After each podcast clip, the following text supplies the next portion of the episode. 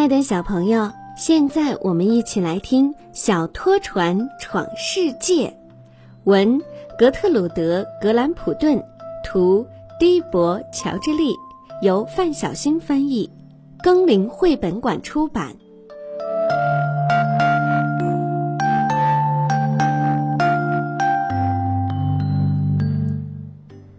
小拖船皱着眉，小拖船撅着嘴。小拖船的蓝烟囱气得直摇晃，瞧我这身红衣裳多漂亮！玩具店才不是我待的地方。小拖船说完，蓝烟囱又噗噗地摆了摆。我呀，天生要去闯大世界的。玩具店的主人是一位戴着圆点儿领结的叔叔，他说。要是你到水里兜兜风，就不会跟自己生闷气啦。于是有天晚上，玩具店的叔叔把小拖船带回家，送给了他的儿子。叔叔把浴缸放满了水。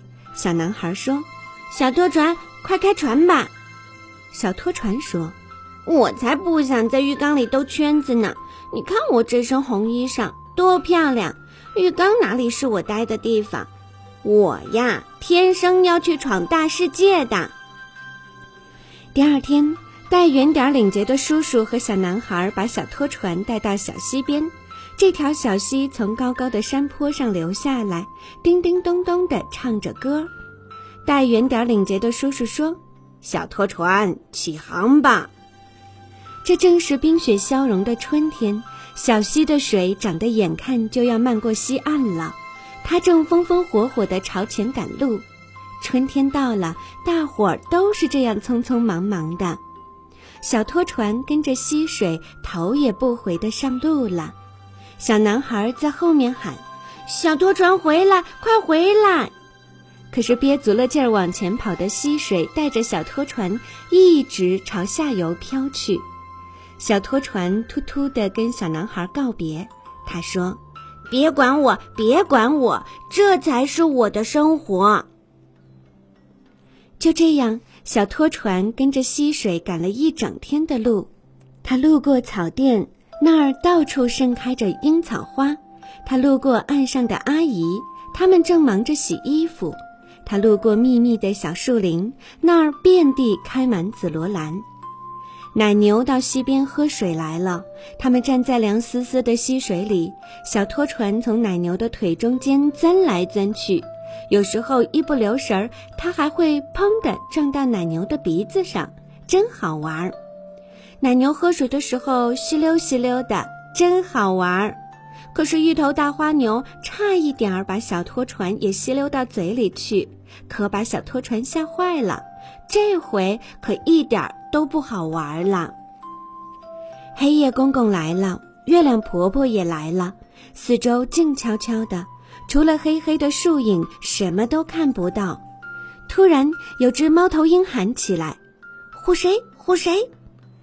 小拖船的心都要跳出来了，他哭着喊：“嗯，我怕。”这时候，他多想再见到戴圆点领结的叔叔那张笑眯眯的脸呐。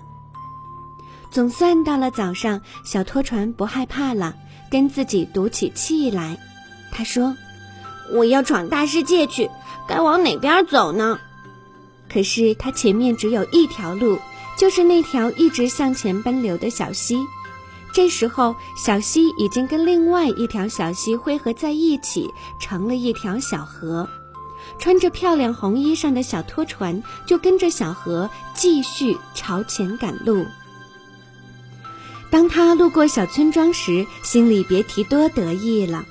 小拖船正了正那个蓝色小烟囱，神气地说：“人们把村子建在我的小河边。”半路上，小拖船的小河跟另外一条小河汇合了。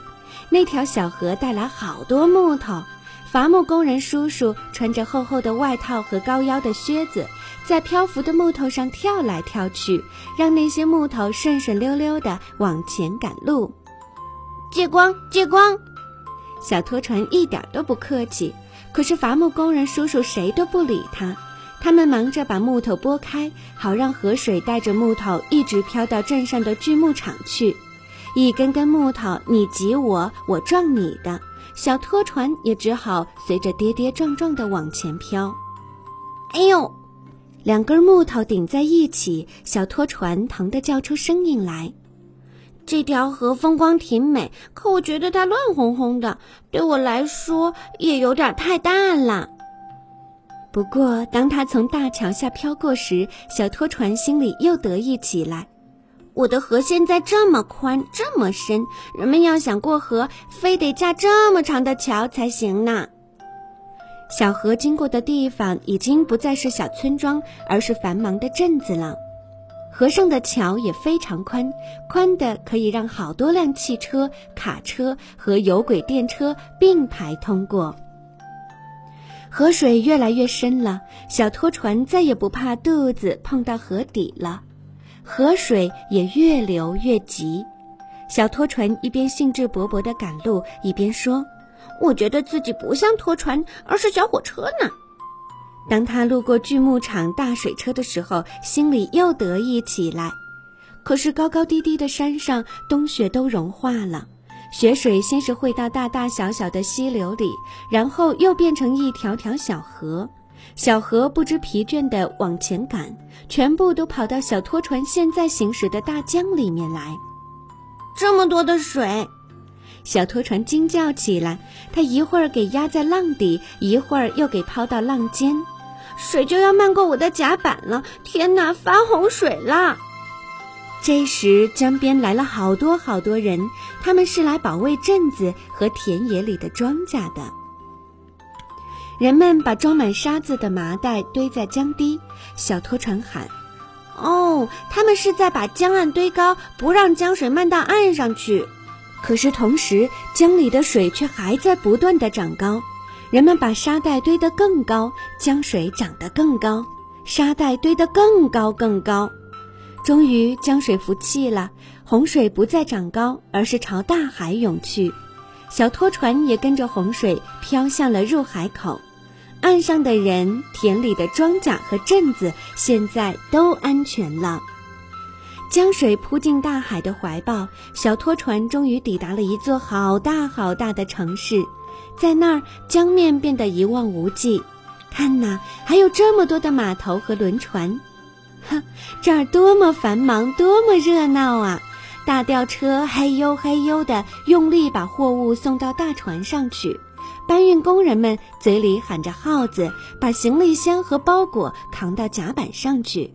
拉车的大马哒哒哒地跺着蹄子，卡车发动机呜呜地轰鸣，有轨电车当当当拉着铃铛，人们说话也都扯开嗓子，小拖船使劲儿喊突突突突，可是谁都没注意到它。当小拖船看到大海时，他惊叹道：“哇哦，这么大呀！”这大海看起来无边无际的，没有头也没有尾。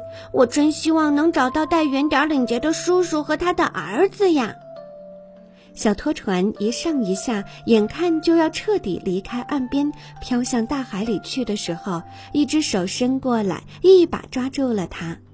哎，这不是带圆点领结的叔叔吗？他的儿子也站在旁边。现在，小拖船又回到带圆点领结的叔叔和他儿子的家里了。小拖船在浴缸里兜圈子，乘风破浪。我是一艘穿漂亮红衣裳的小拖船，这儿才是我的大世界。他美滋滋地说：“这就是我的生活。”